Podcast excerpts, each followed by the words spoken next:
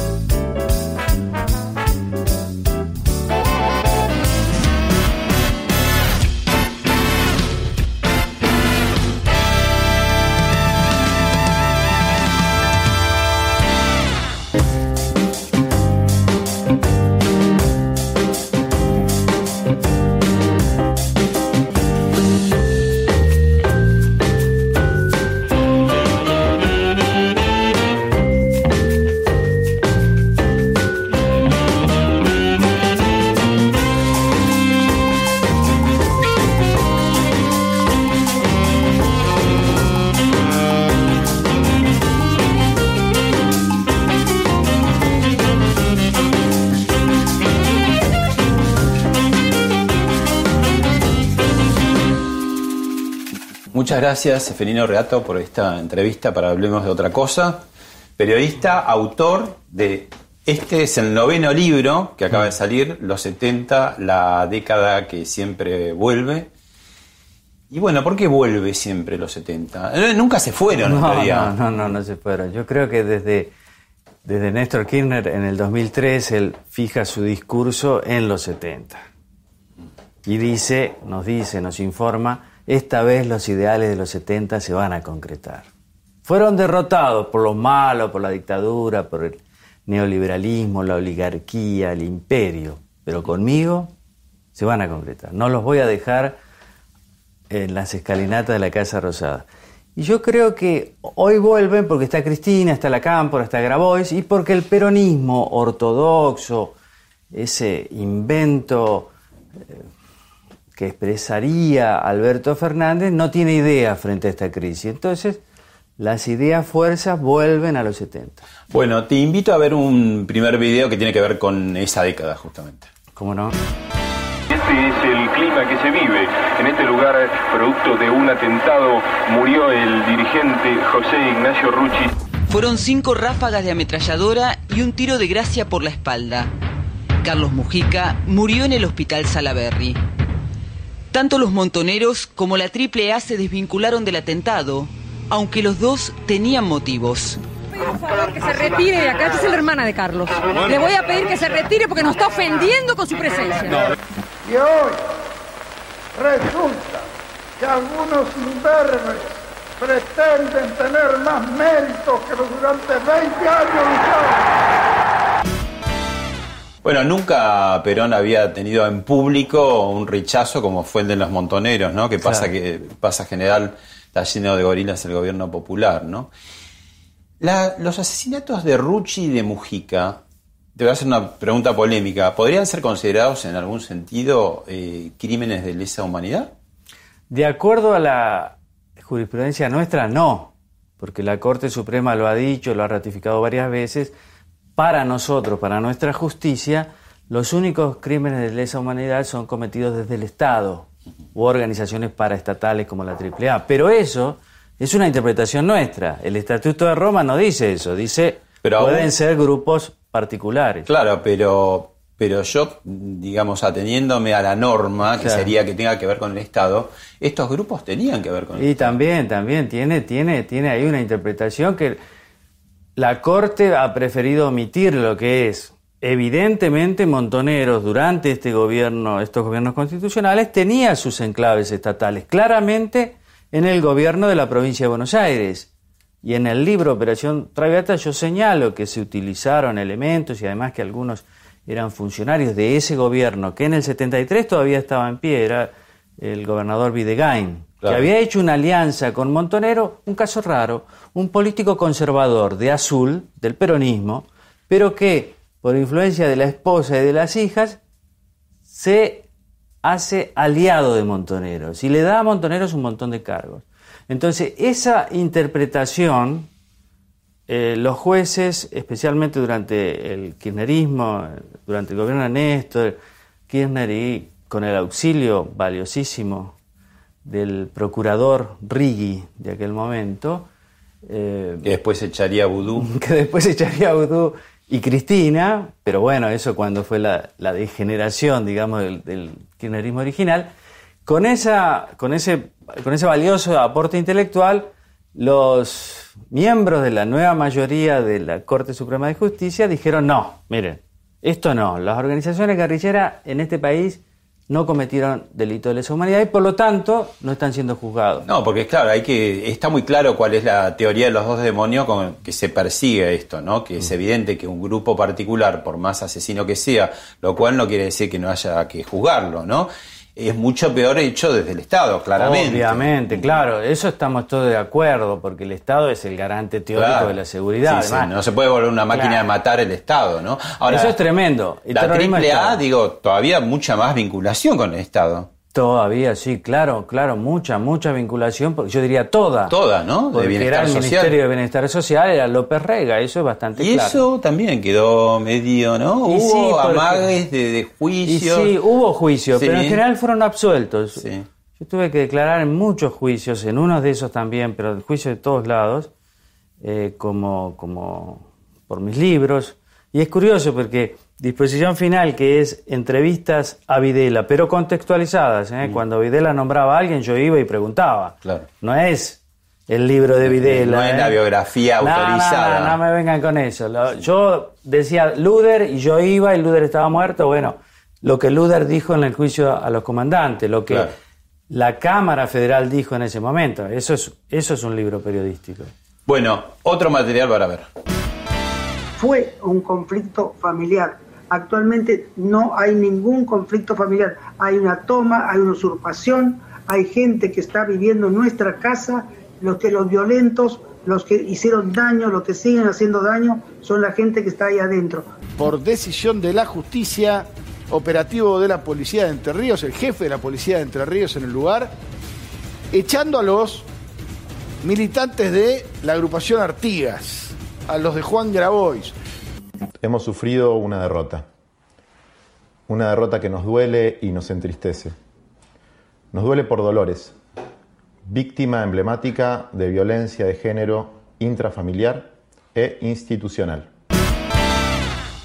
Bueno, no sé qué tiene que ver, qué tiene que ver con los 70. Todo, todo. Toda la relativización de los derechos liberales, como dicen, o neoliberales, la propiedad privada en primer lugar, eso es setentista, porque ¿qué dice Grabois? ¿O qué dice Alberto? ¿O qué dice Cristina? En la propiedad privada estamos bien. Lo que pasa es que hay muchas, hay veces relativos. Los derechos humanos en Venezuela, bueno, no se violan porque son de los nuestros, sufren la agresión del bloqueo norteamericano. La libertad de expresión, sí, pero viste, es relativo. Y el nodio te lo explica. La gente es buena, pero es torpe. Se cree la fake news. los ricos no tienen inseguridad, por ejemplo. No, los ricos no tienen inseguridad, un Alberto Fernández, no la sufren. Es decir, ellos están interpretando, que eso es muy setentista, porque los setentistas también era, nosotros queremos la propiedad, pero para todos. Y lo que este hace Grabois, que él dice, eh, hemos sido derrotados también. Eh, totalmente, él dice, es un video muy interesante, porque él dice, hemos sido derrotados, pero la lucha es larga y continúa. Y vamos a ganar, es decir, vamos a lograr la felicidad del pueblo bueno y trabajador al cual nosotros representamos, dice él. Es lo mismo que las guerrillas, o los militantes, para que no se enojan los setentistas. Las guerrillas que te decían, nosotros estamos representando al pueblo, a los sectores populares. Claro, van y atacan Formosa y los sectores populares repelen la agresión. Entonces, ¿qué dice Evita Montonero? Es la colonización ideológica. Era el nodio. Mm. Era el nodio. Faltaba Miriam Leugen que hiciera su interpretación. Ahora, poca empatía real, digamos, con este, los trabajadores de la tierra, ¿no? Pero eh, totalmente. hasta digo, hacete un curso de botánica antes, porque digo, no podés este, hacer plantines de perejiles o se te mueren los animales. Digo, había como poco expertise, como dirían, ¿no? sí, hay toda una... Eh, la Nación tiene una columnista nueva que se llama Paula Oloyarak, pero Sí, que está muy combatida de, de, de escribió la nota de Santiago Cafiero. Pero la de Grabois, la de Grabois también. hasta me gustó más, porque habla de la clase ociosa. esto es, se repite, como decía el viejo Carlos Marx, como farsa en este caso. O sea, Grabois es una farsa de los 70. No es serio. Una gran mejora porque no hay derramamiento Eso de sí, sangre, ¿no? Por porque, algún lado. porque hay un contexto distinto y eso está muy bien. Y nosotros agradecemos eso especialmente. Y además eh, hay una desvinculación, porque Grabois es un chico de otra clase social. Que se vista como sectores populares no quiere decir que sea de los sectores populares, claramente. Más lo de los perejiles, desde el punto de vista económico, no tiene ningún sentido. Eso sí que es clase ociosa, como dice Pola o Loillarak. Clase ociosa, porque ni siquiera, ni siquiera toman en serio sus propias consignas. Y lo que quieren, lo que están buscando es un subsidio público, porque ¿cómo vas a ir a plantar perejil que es lo más barato que hay en el mercado? Mirá lo curioso. Los Echeveres reciben un gran baño de popularidad en Entre Ríos, porque los pequeños y medianos chacareros, por ejemplo, todo el cinturón de mi ciudad, Crespo, es así, todos pequeños y medianos que hacen agricultura y, gana- y, y cría de ave, de pollos y gallinas, son grandes productores de huevos. Todos esos pequeños y medianos productores se solidarizaron inmediatamente con Echevere, que es un gran productor, porque decía, entre esto y estos jóvenes porteños que vienen y plantan perejil malamente, sin saber nada, y son prepotentes y son arrogantes, elegimos a Echeverri, que además el productor rural hoy no es el de 1920. O sea, el productor rural, y los Echeverri lo demostraron, tiene que calzarse las botas e ir al campo. Ellos estaban en el barro y estaban habituados a hacerlo, porque es mucho trabajo. Un productor rural hoy es un CEO. Tiene que determinar qué tecnología en cada semilla le conviene en este momento, de acuerdo a la necesidad del mercado y de acuerdo a lo que hacen los productores. Es decir, ser productor rural es muy complicado. Se cumplió hace poco un aniversario muy caro al sentimiento del oficialismo. Vemos un video y lo charlamos.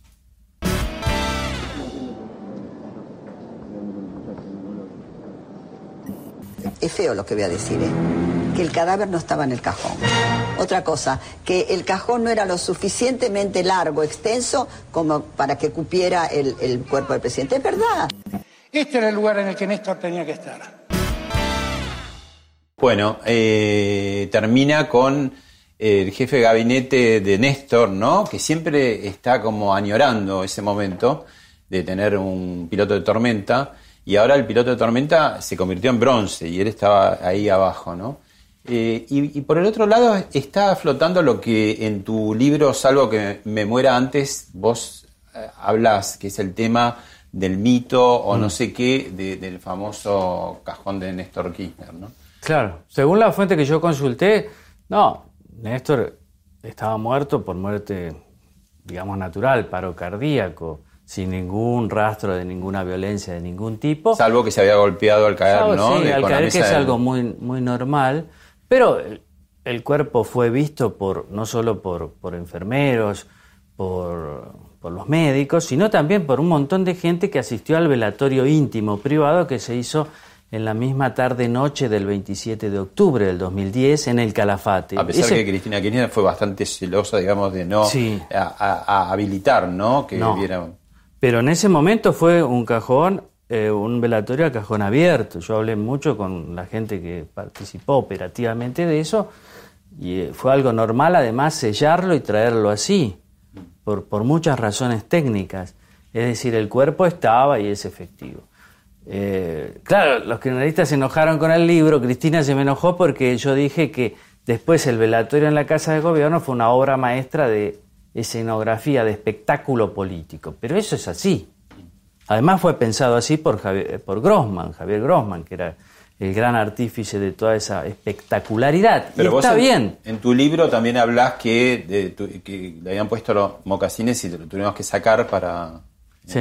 Porque no entraba, sino... Sí, porque realmente había muchas cosas que eran imprevistas, porque Néstor como buen político se creía muy omnipotente, entonces no se cuidaba la- las cuestiones mínimas de la salud. Yo creo que eso es más grave que otras cosas, por ejemplo, una persona que era un paciente de alto riesgo, que no tenía ni siquiera un mínimo desfibrilador en el calafate, no había un médico cardiólogo que lo atendiera propio, no habían avisado al hospital Bueno, que- haberlo llevado, ¿te acordás al acto ese de Luna Park dos o tres días después de, de una intervención quirúrgica que había tenido, después de varios avisos que se lo veía realmente mal, ¿no? Este, eso, eso es muy típico de, lo- de los populismos, ¿no? También Sí. pasó con Chávez. Finalmente se devora a sus propios protagonistas. Claro, porque los personajes son tan centrales que iluminan al resto, le dan vida a todos. A Cristina en aquel momento, y que decir, Albe- Alberto ya no era el jefe de gabinete, sino a los otros políticos que estaban, estaban con él. Y, y esto es, es un uso continuo. ¿Cómo interpretás vos la carta de Cristina Kirchner y dónde situás la gobernabilidad de este gobierno? Bueno, yo creo que es un coscorrón para Alberto, es decirle, mirá, no me acuses más a través de tus voceros en los medios de que yo obstaculizo tus políticas. Si las tenés y tenés poder, usalo porque sos el presidente. Y de hecho, nuestra institucionalidad, el presidente es muy central. En eso me parece que tiene razón. Digo, un presidente gobierna y si no va y si no logra revertir las situaciones de crisis propias o heredadas, es responsabilidad de él. Entonces, ahí me parece una descripción lógica. Y lo segundo es que yo creo que le marca mucho la cancha. Para mí, Cristina está preparando una torta que piensa comérsela a ella. Es decir, yo creo que si ella logra liberarse de la persecución para ella judicial, o sea, si logra garantizar su, su libertad y la Cosa de que su está en un familia, camino cosa que puede lograr, pero no, no está asegurado. no está asegurado y ella ya piensa, piensa ahora que ya tendría que haber sido liberada de todo eso y reconocida por los argentinos. Cuando logre eso yo creo que Alberto va a estar más, más preocupado que ahora. Porque me parece que en el peronismo, cuando vos tenés un eje de poder tan, tan nítido y definido dentro de la coalición, ese poder avanza sobre cualquier poder formal. Hubiera sido impensado que Víctor Martínez le mandara una carta a Alfonsín diciéndole hay funcionarios que no funcionan y el presidente es el que decide. Y mucho más te diría Julio Cobos que le escribiera a Cristina antes de la crisis del campo eso mismo, ¿no? No, claro, e- ella muestra dónde está el poder dentro de la coalición. Es ella. Ella es la centralidad de la coalición. Lo que pasa es que también tiene sus limitaciones. Y eso explica este impas. La limitación de ella, ¿cuál es? Primero, las causas judiciales. Segundo, que si bien ella tiene la mayoría de los votos y lo hace notar, ¿viste? El caudal electoral, eh, no es toda la coalición, y es cierto que el voto del electorado peronista más moderado, ortodoxo, fue decisivo para ganar. Ese es un problema dentro de la coalición oficialista importante, pero lo van a resolver, porque en cuestiones de poder el peronismo lo resuelve hacia adentro. ¿Por qué se da esa extraña paradoja de que los peores eh, ajustes económicos en la historia se han dado precisamente durante el peronismo, ¿no? El famoso pan negro de Perón, después de, los 50, el Rodrigazo del 75, en la época de Dualde, ahora mismo con la pandemia, digamos, eh, la pobreza sigue estallando.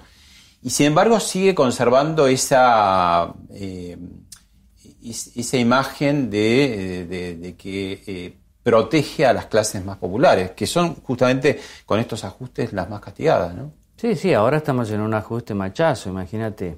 El año pasado en agosto el dólar a 40, hoy 160, cuatro veces, eso repercute directamente. Ahora, yo creo que el peronismo tiene una gran astucia, que es lo que a veces se, se, eh, se hace una caricatura desde la oposición y del periodismo, que es el relato. El discurso es muy necesario en la política. Todos los liderazgos arman un discurso, también Macri, pero tiene que ser eficaz.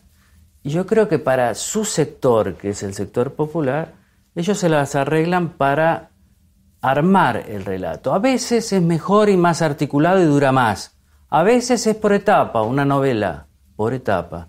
Ahora, el folletín que estamos viviendo, ¿qué nos dice? La vacuna rusa. Nadie puede creer eso, de que en diciembre vamos a estar todos vacunados. Pero es algo que sirve para ir tirando mientras encontrás un discurso mejor. Hasta esta semana era otra cosa, las ocupaciones, la agroecología mezclado con el tema de género, los ideales más duros, más de los 70. Ahora estamos mirando lo ruso, nos hace soñar, nos dicen, Bueno, che, por ahí la vacuna sea buena. Todos sabemos que no puede ser, no puede funcionar eso, porque diciembre es la- el mes que viene. Va- puede funcionar en determinado tiempo, digamos, ¿no? Pero no en a- diciembre, a- al seguro. MAT le fijan también que se expida rápidamente, ¿no? Claro, claro, pero todavía no terminó la fase 3. Digo, ningún político razonable va a arriesgarse a diseminar esa vacuna si tiene un mínimo riesgo de que a alguien le produzca un contratiempo incluso fallezca. Nadie lo va a hacer. Ellos tampoco. Pero están fabricando el discurso, entonces Kirchner dice, ¿qué problema que tenemos? Va a ser difícil que los 45 millones de habitantes estemos vacunados en diciembre. Te da ganas de decirle, Kirchner, nadie te pide tanto. Con que nos controles bien esto, con que aumenten los testeos, una vez que detecten, aíslen. Pero eso necesita gestión, eso es serio, eso no lo van a hacer. Pero si te cuentan, viste, estamos preocupados los 44 millones, no pudieron detectar esto. Estamos que dentro de poco vamos a tener más muertos por millón que Estados Unidos. Estamos ahí. Y lo vamos a superar. Esa es la muestra del desastre. Entonces te dicen, no, estamos los 45 millones. No lo van a hacer ni lo van a intentar porque nadie se va a suicidar así. Imagínate que vengan con la vacuna. Primero hay que ver cómo la compran y a través de quién, de qué laboratorio. Porque una cosa es el laboratorio anterior, el de AstraZeneca. Sus socios locales es algo serio. Esto parece que no tanto. Cercano al gobierno. Y sí, pero además no tienen pergamino. Y además no, todavía la, la vacuna no existe como vacuna. Está en proceso. En está ningún en lado del mundo, hay que aclararlo. En ningún lado del mundo. Y tampoco va a existir acá. Y yo no creo que ellos digan, mirá, vos sabés lo que Hay podría... un afán de querer ser primero. ¿Te acordás que al principio de la pandemia dijeron somos los mejores del mundo? Eso funciona en la Argentina, el mesianismo es nuestro. Es de, de mucho, pero nosotros, el catolicismo nos ayuda mucho a eso, y yo en el libro le dedico mucho a la formación católica, de la Iglesia Católica tan importante para armar a los militares, eso está bastante claro, pero también a los guerrilleros montoneros, eso es importante. Y ese mesianismo y ese providencialismo están en el origen del peronismo, el peronismo es eso, es una figura por eso este problema de que ahora la figura que es presidente no es la figura más importante dentro de la coalición, la que tiene más, más votos. Es una figura que te promete algo mágico, una tercera vía, ¿viste? Y entonces nosotros siempre jugamos a ser primero. Después la decepción, somos los últimos y así. Bueno, aparte de los nueve libros que escribiste y que sos un columnista en la prensa, que sos director también de la revista Fortuna, eh, tenés otro perfil en la tele, tenemos un video para mostrarte. Ah, bueno.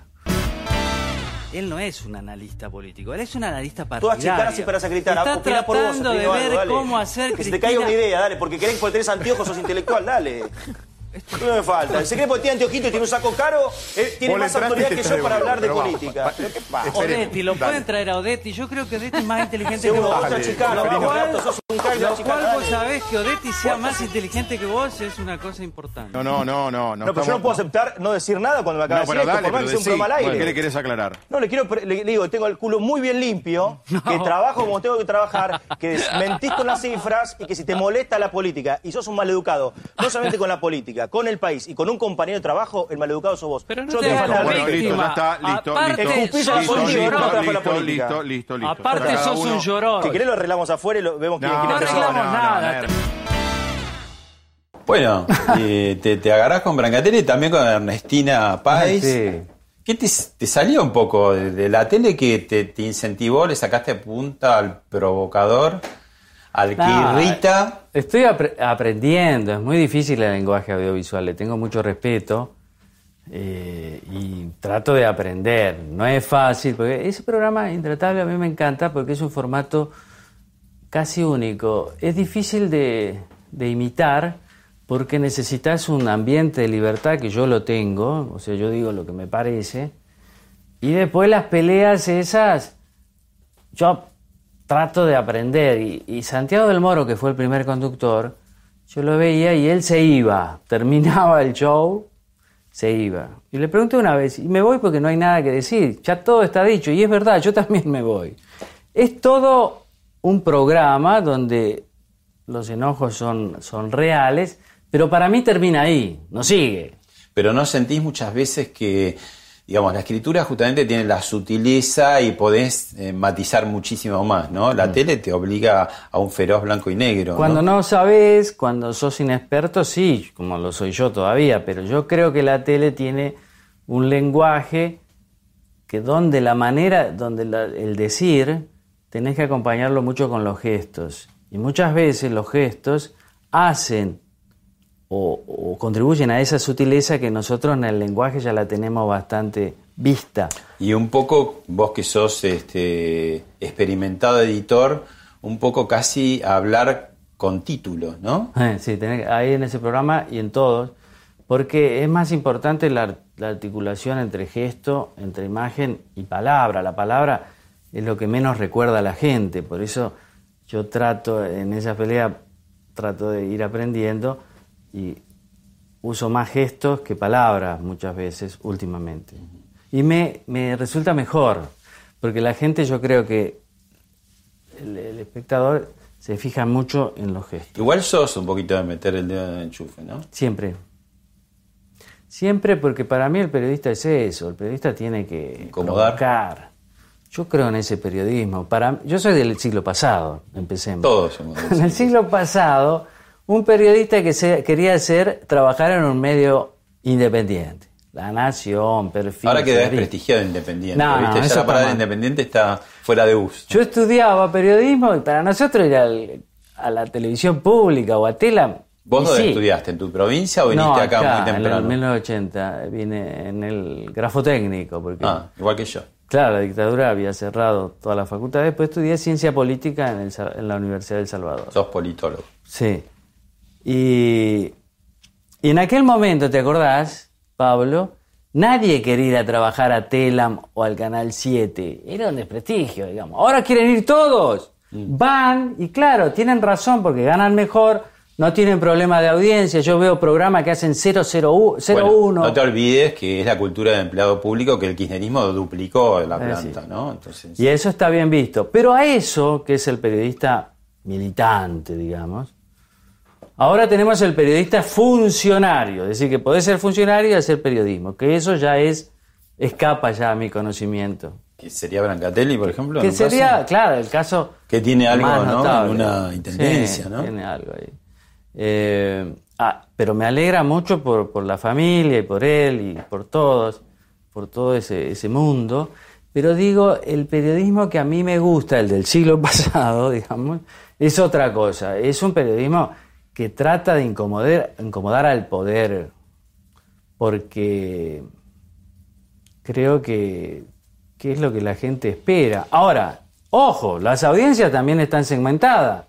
Las audiencias también te joden, para ser claro. La audiencia me parece está teniendo una voz editorial fuerte, ¿eh? Claro, entonces, viste, las audiencias vos ves que yo escribí Salvo que me muera antes y me acuerdo que, que muchos antikirchneristas furiosos me decían cuánto le pagaron a Reato porque dice que el cuerpo estaba, que no lo había matado Máximo de un tiro. Digo, ¿y ¿qué podés decir frente a, esas, a ese sector de las audiencias? Son un poco las redes sociales, ¿no? Que han incentivado, han sacado lo peor de nosotros, ¿no? Las redes sociales son bravas, pero reflejan también algo que hay, ¿viste? Yo me acuerdo, me acuerdo. mucha bronca. Sí. De, de todos lados. ¿Y hay militancia del otro lado de periodismo, digamos, no K? Sí, un montón. Bueno, yo en el, macrismo era curioso, pero a mí muchos no me querían en el gobierno y los periodistas macristas, que había varios, eh, tampoco. Ahora hemos recompuesto relaciones, pero me acuerdo haber discutido con varios, es decir, no solo con los K probados, sino con los M probados, porque los políticos van aprendiendo. Y el macrismo se dio cuenta que en los eh, programas de paneles convenía tener periodistas amigos. O sea que Bueno, Intratable justamente la novedad fue que no era de un solo bando, Claro. por decirlo, sino que estaban... Pero también había macristas, Claro. había y después algunos giraron al otro lado, otros fueron a Corea del Centro. ¿Y de Corea del Centro qué pensás? y a mí me parece que son políticamente corre- buscan ser políticamente correctos, pero en general se han volcado mucho al albertismo, ¿viste? Yo creo que Corea del Centro ha sido colonizado por Alberto Fernández. Alberto es muy inteligente en eso, en el trato con los periodistas. Yo lo conozco de antes, de los libros. Debo decir que le tengo un cierto aprecio. Eh, pero él es vivo en eso. Él buscó a Corea del Centro y lo encontró, quiero decir, porque todos sabemos quiénes son, que son unos cuantos, están en todos los diarios, en muchos canales, y ellos dicen, no, Macri, no, Cristina, y bajo esa pátina de lo políticamente correcto hacen campaña y defienden al gobierno, a Alberto. Alberto es muy hábil en el mano a mano con los periodistas, los conoce bien, les habla en el idioma que ellos quieren Se escuchar. lleva bien con los de TN, por ejemplo, ¿no? Que lo ponen como ejemplo que va a la vereda No con todo. No, pero bueno, pero da entrevistas, ¿no? Con mucho, con mucho TN, pero con mucho de todos lados, yo diría. No quiero seguir nombrando porque tengo que nombrar gente por ahí que tenga una relación muy cercana. Entonces me comprenderán, no quiero ser muy explícito, pero todos se darán cuenta, todo lo que es políticamente correcto es falso. Para mí es falso, porque vos no podés hacer una nota, un libro y decir, esto es políticamente correcto, lo digo. Eso es falso. O sea, eso estás protegiendo a alguien.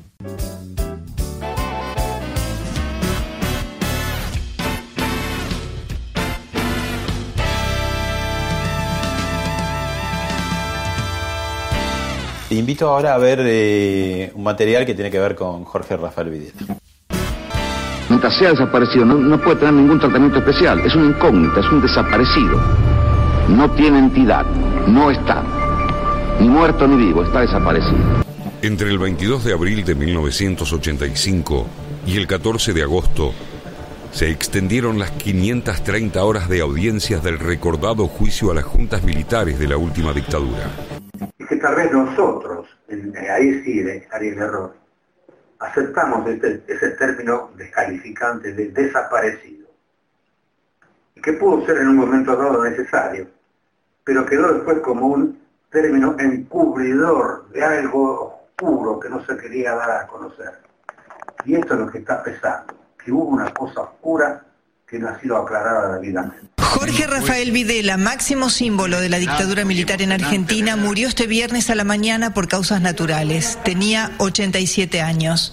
Lo encontraron sin vida en su celda del penal de Marcos Paz, en la provincia de Buenos Aires. Estaba preso por crímenes de lesa humanidad. Nunca aceptó las penas impuestas por la justicia. Bueno, otro de tus libros, te diría como un aporte fundamental a la historia porque era un personaje que no había hablado, en general no, no hablaron los No. grandes jerarcas militares y este era el principal jerarca, ¿no? ¿Y por qué crees que se dio, por qué se abrió, eh, cómo lo lograste? Bueno, la mujer no quería que, el, que Videla hablara, los abogados tampoco. Yo estaba buscando, había ido a- al penal ahí en Campo de Mayo a entrevistar a otros presos por otro libro que estaba haciendo que después se llamó Viva la Sangre. Y ahí lo encontré casualmente despidiendo precisamente a su mujer, así que eh, ahí me presenté y, logré que poder ir a verlo.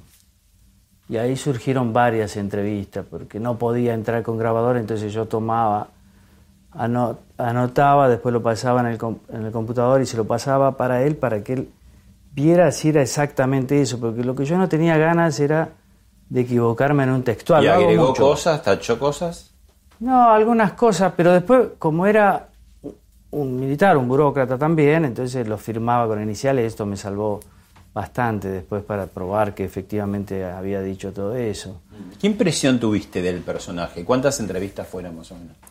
Y nueve dedicadas directamente al libro, porque al principio nació como un capítulo de otro libro, después cuando nos dimos cuenta que era más importante tuve que ampliar y no preguntarle solo sobre el tema original, sobre toda, sino sobre toda la dictadura. Yo creo que él quería hablar por dos cosas. Primero porque él estaba preso junto con otros y me parece que esos otros le hicieron notar o él sentía o había llegado a la conclusión de que tenía que haber aclarar algo.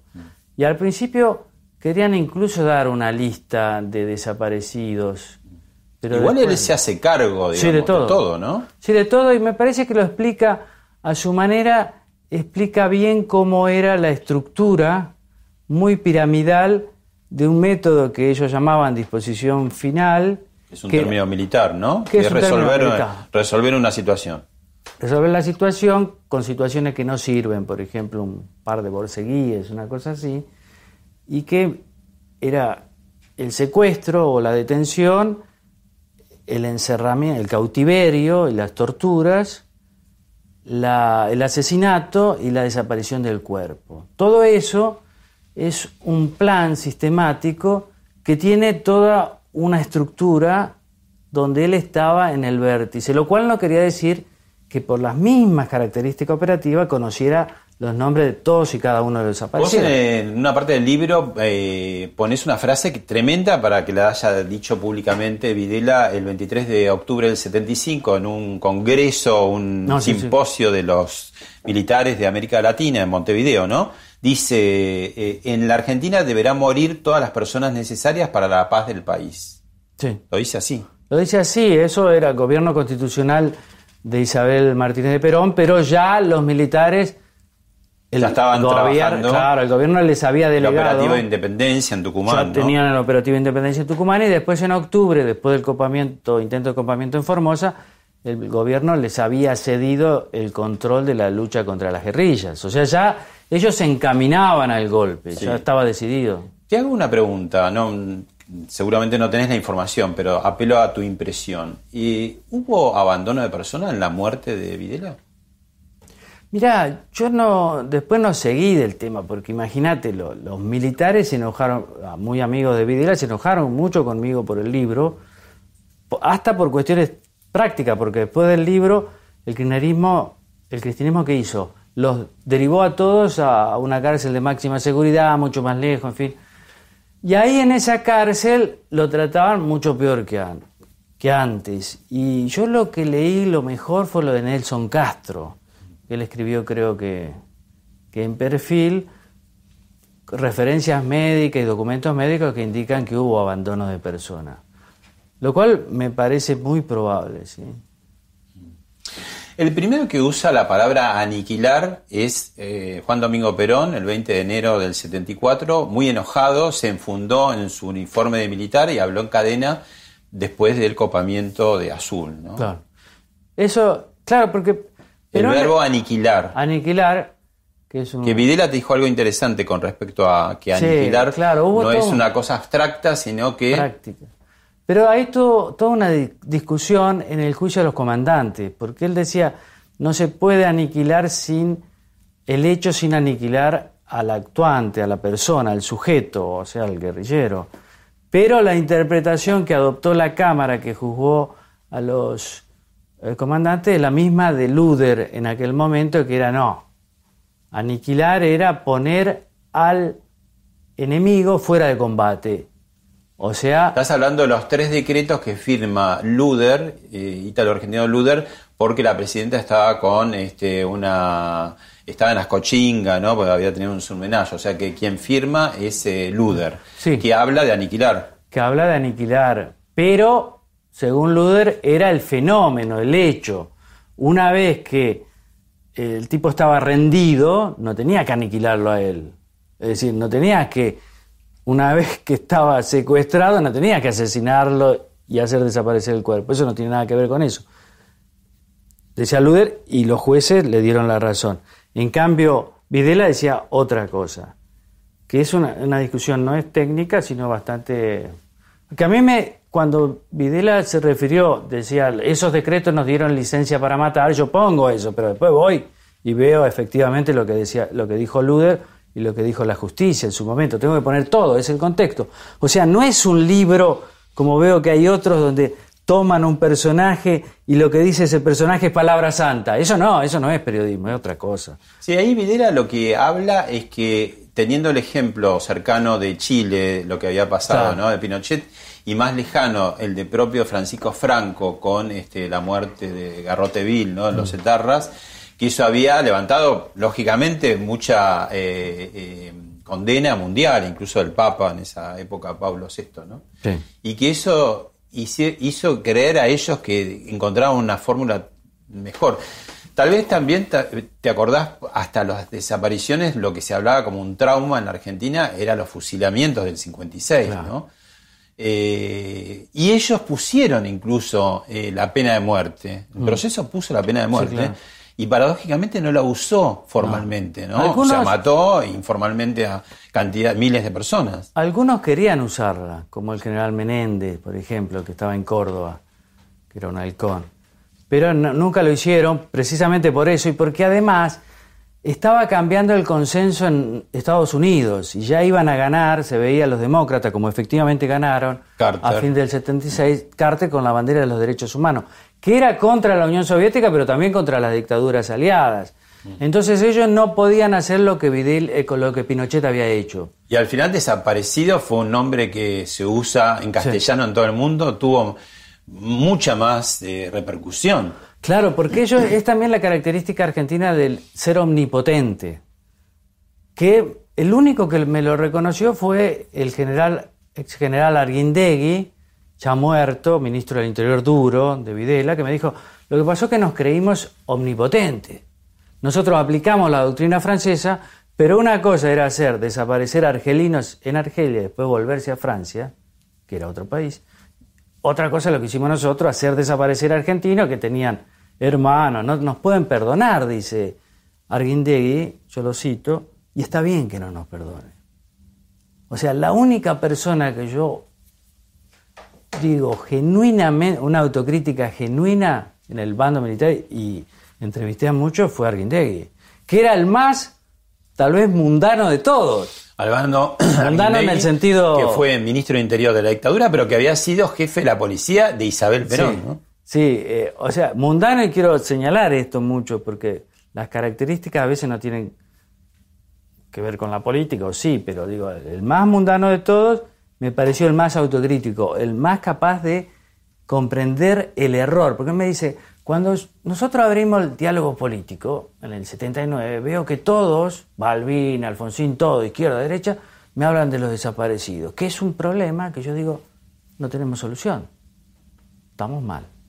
Y ahí me di cuenta que esto no iba a andar. O sea, hay que darse cuenta, porque hay que tener en cuenta que esto es Argentina. Videla es argentino. Esa omnipotencia de creer que acá podés desaparecer miles de personas y que no va a pasar nada, eso es nuestro, no, no pasa en otros lados. Como son nuestras todas estas soluciones, viste que vos decís, pero ¿qué cabeza cabe el uno a uno? Vos decís, pero ¿cómo puede ser que un país diga, vamos a hacer una ley que el peso vale igual al dólar? Solo lo acá. tenemos 10 años. Claro, 10 años y que va a seguir. Y la gente se endeudaba y decía, no, yo venía, había trabajado afuera, vengo acá, digo, esto va a estallar. No, es por ley. Intangibilidad. Intangibilidad. La vacuna rusa, ¿viste? Todo así. Vamos en marzo. Estamos ganando. En marzo, en marzo, ¿cuál era que le decía Alberto, como el Papa Francisco? No, de acá va a salir un capitalismo más solidario. Mentira, ¿qué va a salir un capitalismo solidario? El capitalismo es más solidario si vos tenés una clase media fuerte. Ahora, si vos ves que la clase media con el confinamiento se va a ir degradando, ¿dónde va a haber un capitalismo más sólido? El capitalismo es consumo, eso te da la solidaridad, pero el Papa Francisco no lo entiende. Bueno, eh, pasó por, hablemos de otra cosa, eh, Estela Carlota y dijo esto. Nosotros nos apropiamos de los Kirchner. Ustedes se apropiaron. Sí. Claro, porque ellos hasta 2003 tampoco se habían interesado mucho. en No, no, nadie vino a molestarnos nunca ni a decirnos nada de lo que teníamos que hacer.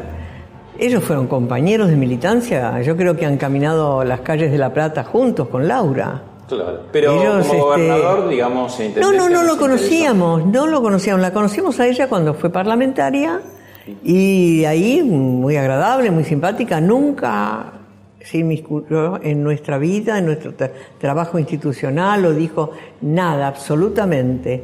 Cuando sube al gobierno Néstor, para nosotros era un desconocido total, no sabíamos quién era.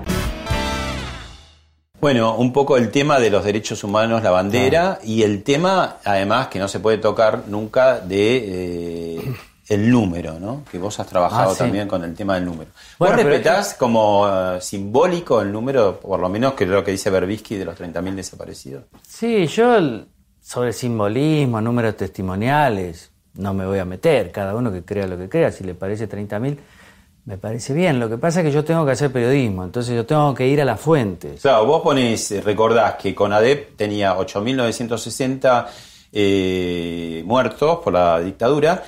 Sorprendentemente, eh, la- los papeles después, cuando los toma el gobierno de Néstor Kirchner, baja la cantidad. O sea, dice 7.158 y en el gobierno de Cristina 7.300. ¿Estos son datos de qué? ¿De la Secretaría? de la Derechos Secretaría de Humanos? Derechos Humanos, ellos crearon con Cristina un programa que se llama Registro Único de Víctimas del Terrorismo de Estado, que está nombre y apellido. Eso es lo que yo me baso, es el Estado. Y en el Monumento a la Memoria en la Costanera hay lugar, hay unas tabletas como 30.000. Para 30.000 pero no ellos- están ocupadas. por No, lo que no se van ve. a estar.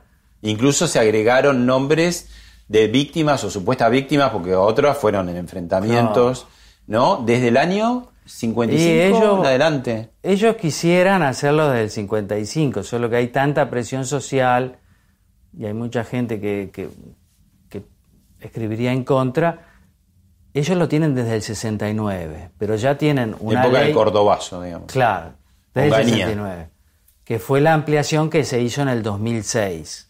El monumento de 2007, entonces toman... Porque si vas al 55, si querés, podés poner las víctimas del bombardeo, que, que con el colectivo solo ya tenés Bueno, como ya más está. de 300 personas. ¿no? Ya, esa ley ya está aprobada, o sea, desde el 55 para acá también son víctimas del terrorismo de Estado, porque lo que ha hecho el, el RUPTE, este registro creado por Cristina, es cambió bastante los conceptos, entonces ya no son víctimas del terrorismo de Estado como antes, sino que ahora tienen 34 palabras para definir todas las víctimas. Víctimas, en el fondo, son los caídos por la liberación. Y eso empieza en el 55, no van más atrás porque tendrían que atravesar el peronismo ya mucho. Pero si fuera por eso, llegarían, que yo, a la conquista. Bueno, vos lo, lo mencionaste recién y tenemos un video sobre el Papa Francisco. Que la Iglesia Católica Argentina, la cúpula de la Iglesia Católica Argentina, no salga y diga, esto está mal, no lo llame el Papa Francisco a su hijo directo y le diga, basta, ya está, basta. ¿Sí? Basta porque estás agujereando el propio gobierno en el que estás. Basta. Es decir, que no ocurra esto es de una gravedad terrible. El problema es que Bergoglio está siendo condicionado por la plata que la esposa de Monero recaudó para las, ah, en las escuelas esas. A veces sueño que me viene y me abraza. Ajá. Y a veces No habla me- con él. No, y al Vaticano menos. Yo soy de la iglesia de Jerusalén que me voy a ir con todo ese lujo. Y cuando me invitaron dije no, a la Secretaría de Estado no. Manejan el Poder Ejecutivo, la Cámara de Diputados, el Senado, casi todas las provincias, casi todos los medios, la CGT, los punteros barriales, los movimientos piqueteros, hasta el Papa manejan. Y hoy van a tener presupuesto porque van a tener los votos. Te hago una pregunta, pero para dejar, me la contestes después de la pausa. ¿A qué juega, si es que juega algo, el Papa Francisco? Vamos a la pausa y me la contestas.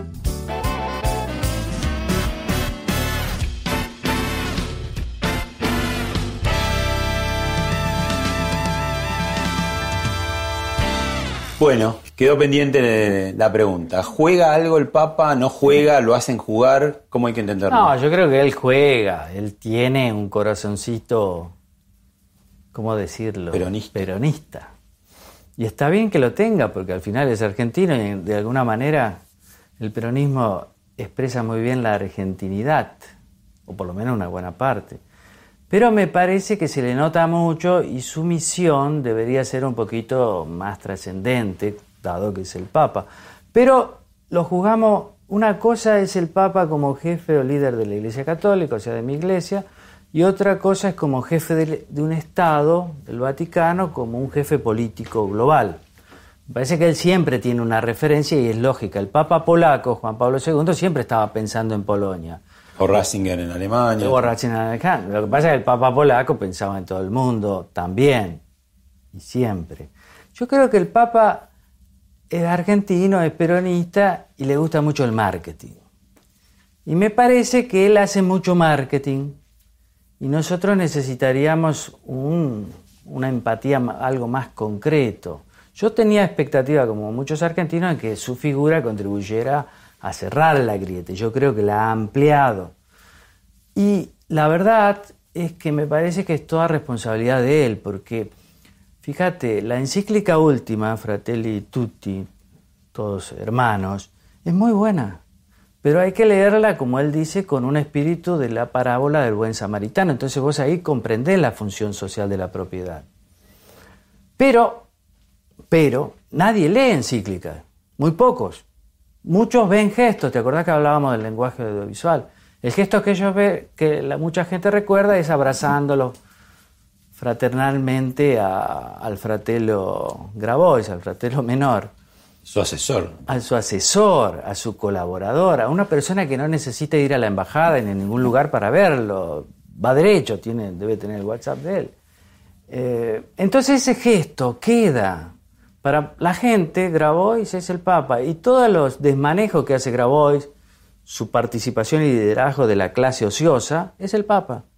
Y esa falta de comprensión que tiene el Papa del capitalismo, del liberalismo, se traslada en Grabois lo aplica con el entender de, Grabois.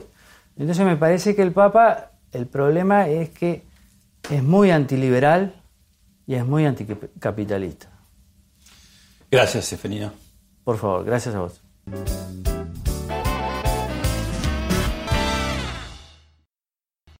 Esto fue Hablemos de otra cosa con Pablo Sirven, un podcast exclusivo de la Nación. Escucha todos los programas de La Nación Podcast en www.lanacion.com.ar. Suscríbete para no perderte ningún episodio. Estamos en Spotify, Apple Podcast, Google Podcast y en tu reproductor de podcast favorito. Seguí escuchando La Nación Podcast.